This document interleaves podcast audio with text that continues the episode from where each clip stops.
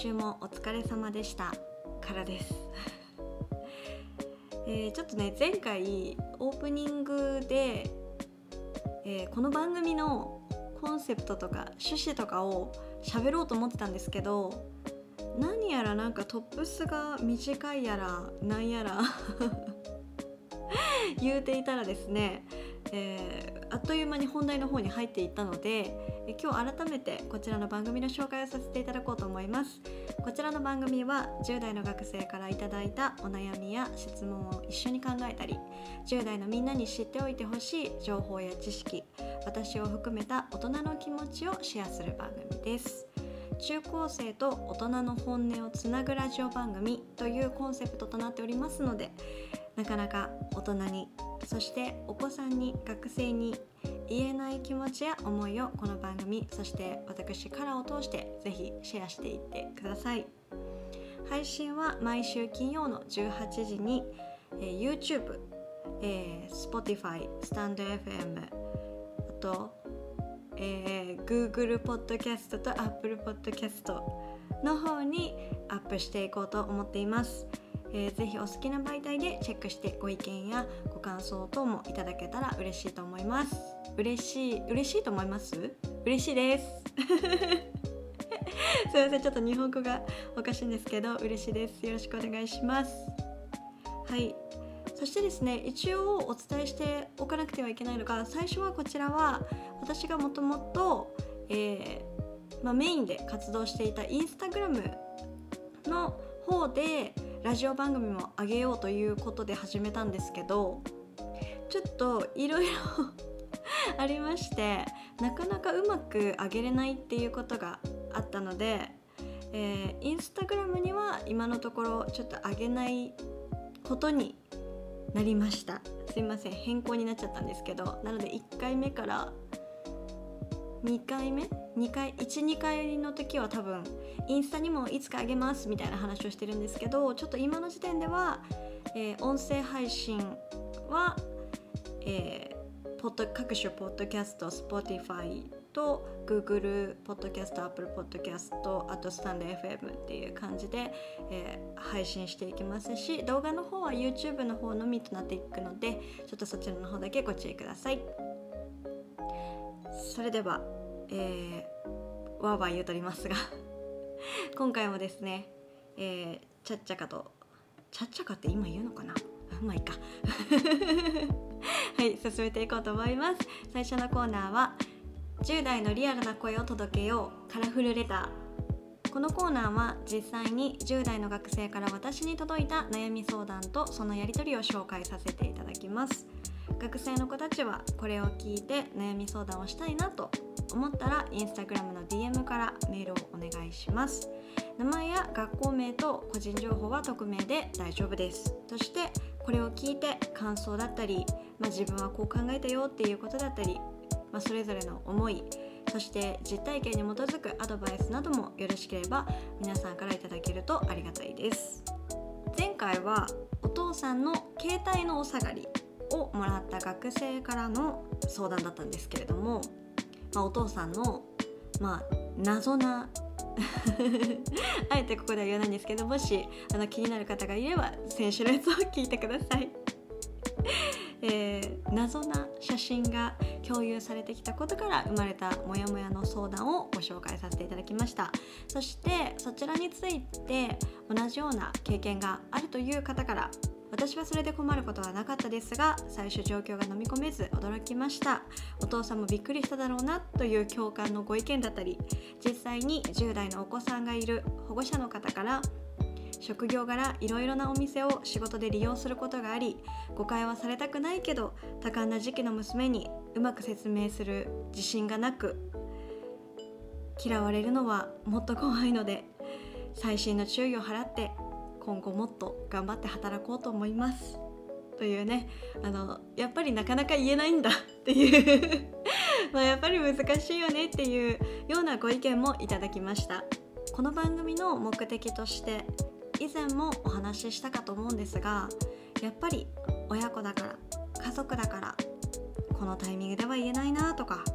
それ以外の関係性においても自分が好意を持っている相手に対して嫌われたくないからとても身近な存在だからといろんな理由で話すのをためらってしまうことってあると思います。そういう時にはね是非 前もお話しましたが今日見た動画でさとか今日聞いた配信でさとか こんな話してたんだけどね。ってな感じで。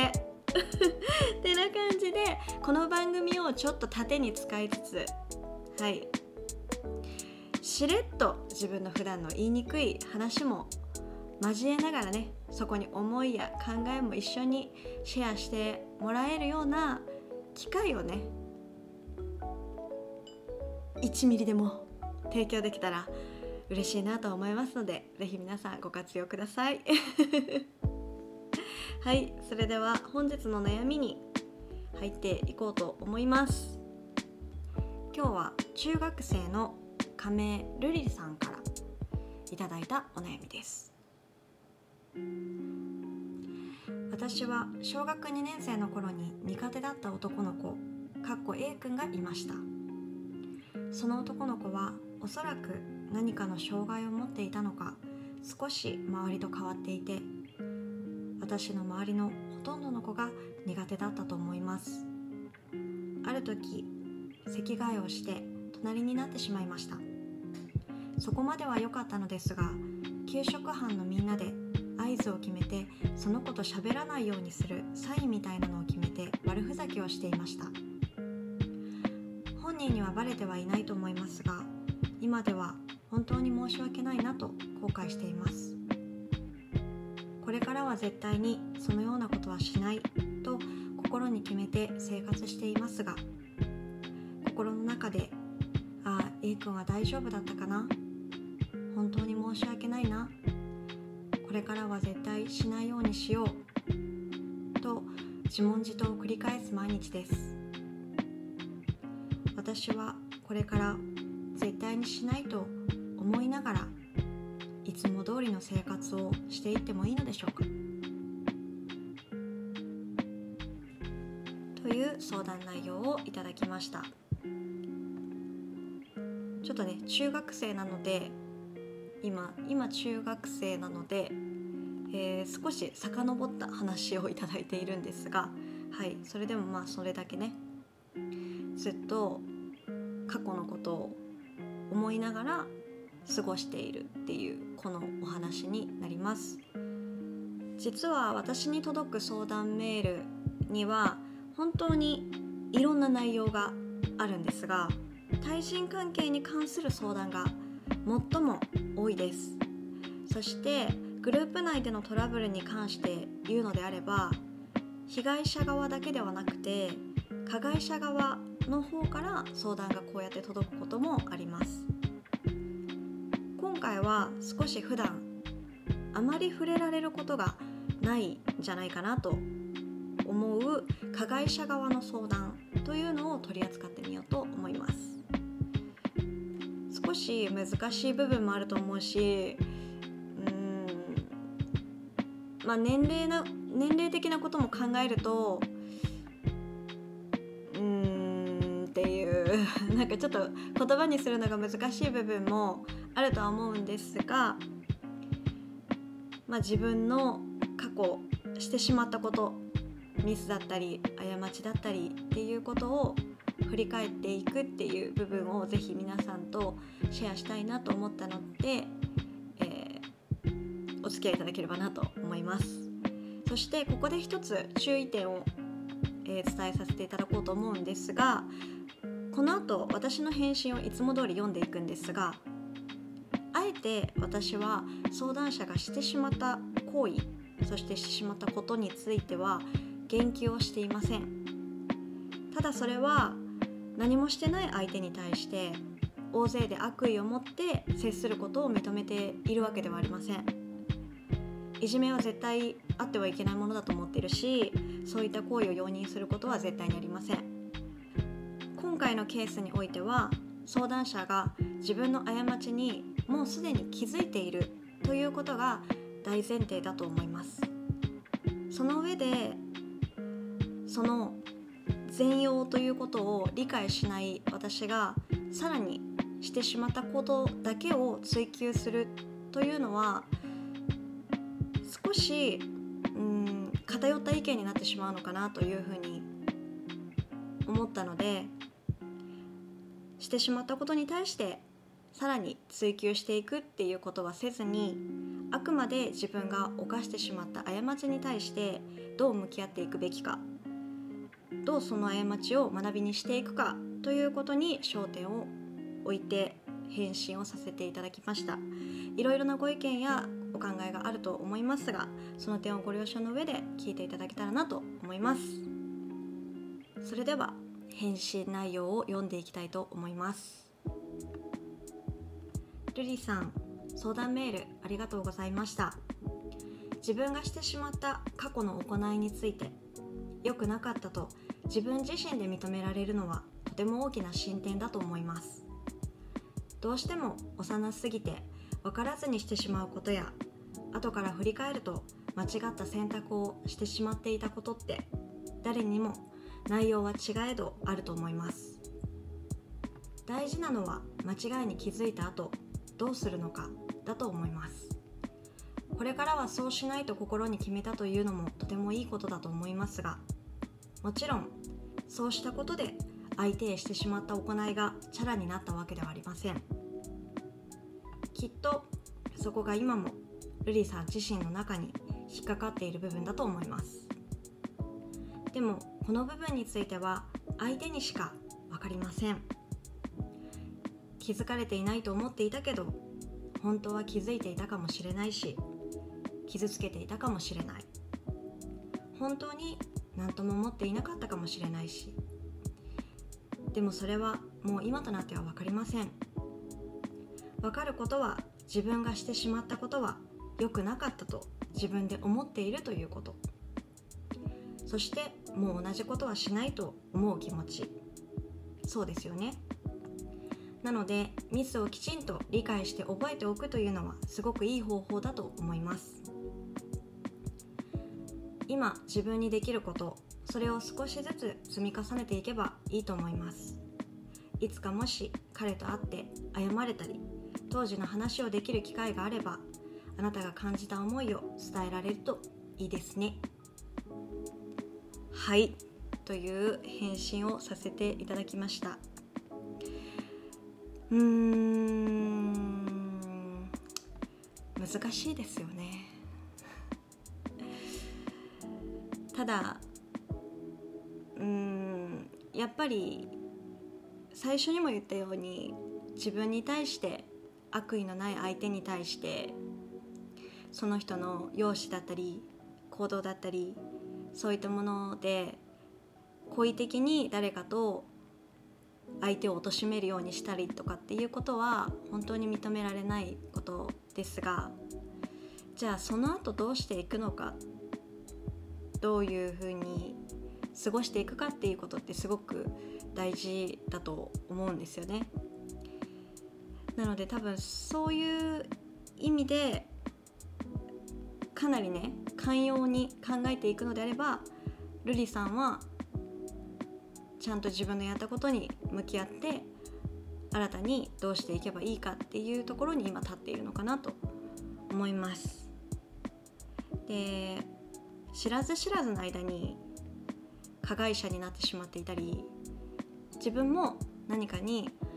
恐れを感じていたり不安を感じていたりして関係のない人を巻き込んでしまっていたりでもそれって結局自分と向き合えば分かることだと思うんですよね。それが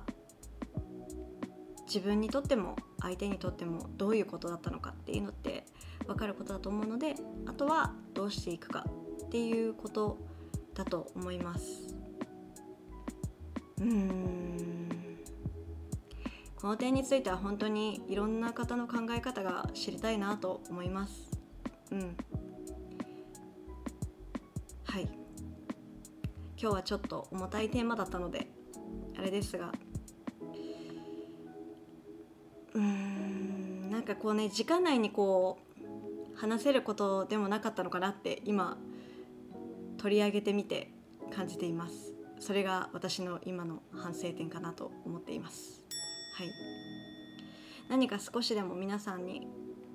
こう感じていただける内容だったらいいなと思います。そして何かこう考えていただいたことがあれば教えてもらえたら嬉しいなと思います。本当にねこういつ誰が被害者になって加害者になってでそしてどちらの立場が正しいのか間違っているのかっていうのは本当にねその事柄によって違うしその相手によっても違うし何がいいのか悪いのかっていうジャッジはすごく難しいんですけどいつだって分かるのは自分自身とどう向き合って考えているか自分がどう今思っているかそれとどう向き合っていくかっていうことだと思っていて。でやってしまったことについては私は絶対チャラにはならないしじゃあその過ちだったり行いの罪があるとするならそしてそれを償うっていうことを考えるのであればその相手の怒りだったり傷だったりそういったものも理解した上で自分の後ろめたさとかも含めてもう次に進んで抱えていくしかないのかなって思うので難しいですね本当に。うん難しいなと思うけど是非考えていただけたらなと思います。はい。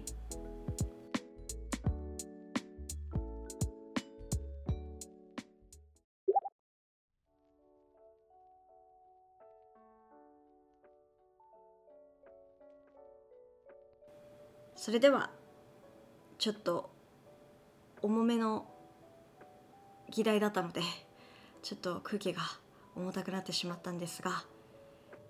カラフルライフ見守りたいのコーナーに行こうと思います。こちらのコーナーは10代の学生に知ってほしい情報や本当は言いたいけどなかなか言えない大人たちの本音をシェアしていくコーナーです。前回は一人暮らしや新生活を始める人も多いということで引っ越し後の挨拶回りどうするっていう話をしたと思うんですが、えー、新生活新学年が始まる時に最も増える相談皆さんは何だと思いますか？これはあ今日すごいドラムロールうまい。うまくしゃべれない私人見知りなんです。っていう相談なんですね。はい。なので、えー、話しかけられないと言っている学生の皆さんに私がおすすめしている会話の接点を作るためのアドバイスを少ししていこうかなと思います。はい。今日ちょっとね前半がえー、ちょっとヘビだったりちょっと長めに時間を取ってしまったので、えー、最後のコーナーは割とライトに手短にいこうと思います。はい。もしこのテンションのアップダウンがしんどくなったら一回止めて一回考えをまとめてもらって全然大丈夫です。後半はもう別日に撮ろう。いやこれとこれ合わせるのちょっとそれも間違えたかもしれない。本当にごめんなさい。うんでもすごい前の話のことはみんなにすごいちゃんと考えてほしいことなので、はい、もしよければ一旦止めて考えてもらっても大丈夫です。はい、ではさらっとねいこうと思います。えー、今日は特に話す機会さえあればとか一言でも何か話せないかなと思っている方におすすめしている方法です。それは挨拶。先週あんなに議題となった挨拶です。はい。もうね引っ越しの挨拶なんて今時はしないのかな？都会はしないのかな？とか言ってたんですけれども皆さんにその上で考えてほしいのはそもそも挨拶って何であると思いますか？これは前回でも少し触れたんですけれども例えばその後いろんな協力関係を必要とするかもしれないからっていう話も出たと思います要は挨拶の先につながりを求めるかどうかっていうことだと思うんですよね。ありきたりで当たり前でみんなが一番最初に覚えることが挨拶だと思うんですよね。はい。ただとは言っても最初の挨拶が緊張するのよ。っていう子もいると思います。ね。そりゃそうよね。最初の挨拶ってすごいドキドキするよね。はい。もちろんこの今言っている挨拶っていうのは朝教室に入る時に教室全体に向かって「おはよう!」って言ったり 帰る時にもう本当にもうみんなまとめて「バイバイまたね!」って言うっていうことではなくて例えば下駄箱やトイレとか本当になるべく近い距離感でだってさやっぱそうやって言うのってみんなにさすごい大きい声で声かけるなんて恥ずかしいしなかなかできないのよできる子はもうあの誇りを持ってそれって素晴らしいから素晴らしいマインドだから、うん、それはそれで素敵なんだけどやっぱりねなかなかできないの。そんなことって。だからどうするかっていうと狙い撃ちしていくしかないかなって私は思うの。だから下駄箱とかトイレとかなるべく近い時本当にもう廊下ですれ違う時とかね。そういう時に「あおはよう」「」あのそれぐらいで大丈夫。あとその最初のうちってプリント回す時とかもたくさんあるしなんかこう物をさみんなで回すとかも多分たくさんあったりすると思うんです。でそういう時になんかこう受け取ったら「ありがとう」って言って渡す時に「あどうぞ」って言ってあげたり本当に多分そういう一言で大丈夫かなって思います。本当にシンプルな感じ。そして自分の声よりもし余裕があるならちょっとだけ声を張れたらいいしちょっとだけ笑顔で一緒に言えたらいいなって思うしそうでもその辺のスパイスはも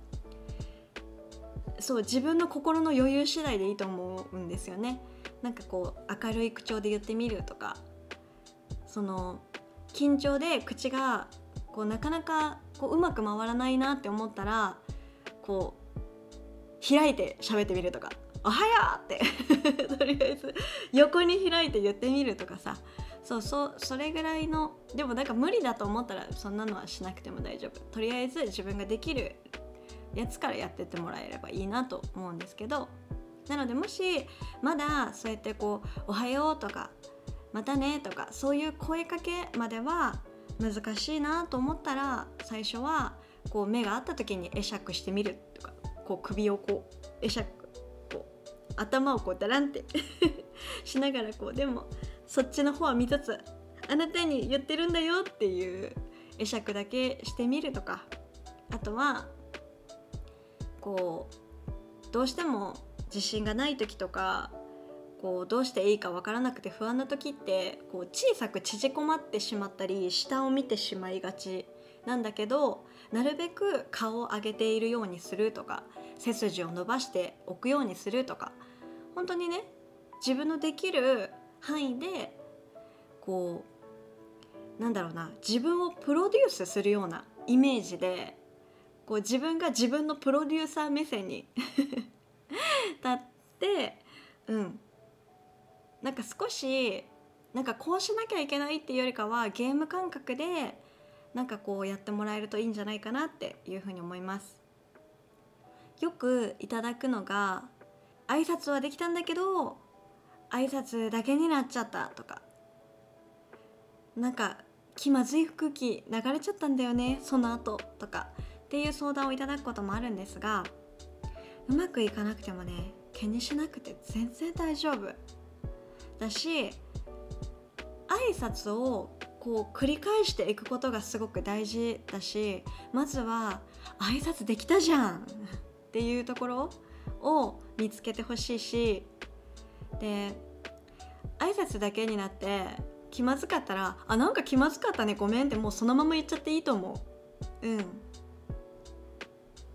そう。ごめんなんか気まずくなっちゃったねって言って大丈夫だよ。うん。だから別に全然気にしなくて大丈夫。挨拶できたじゃんっていうね感じでいきましょう。うん。そう。さっきも言ったけどゲーム感覚で楽しんでみてって言ったのにはそのゲームで例えばうまくいかなくてなかなかクリアできない、まあ、面があったとしても結局自分の気持ちが切り替えられたり数時間経ってまたこうゲームができるようになっちゃったりとかね。なんかこうさなんか溜まって。なんかそうなんかたまにさなくなったりするじゃん。わかる？なんて言ったらいいの？わかんないや私。あのなんかえパワーみたいなのがさなくなって底つき底ついちゃってさ。もう今できませんみたいな。それが回復するまで何時間後まではできませんとかあるけどでも結局さそれまでに自分の気持ちがこう立ち直って立ち直れてたりとかこう気分転換できたりとかその次の日に変わったりとかしたらまた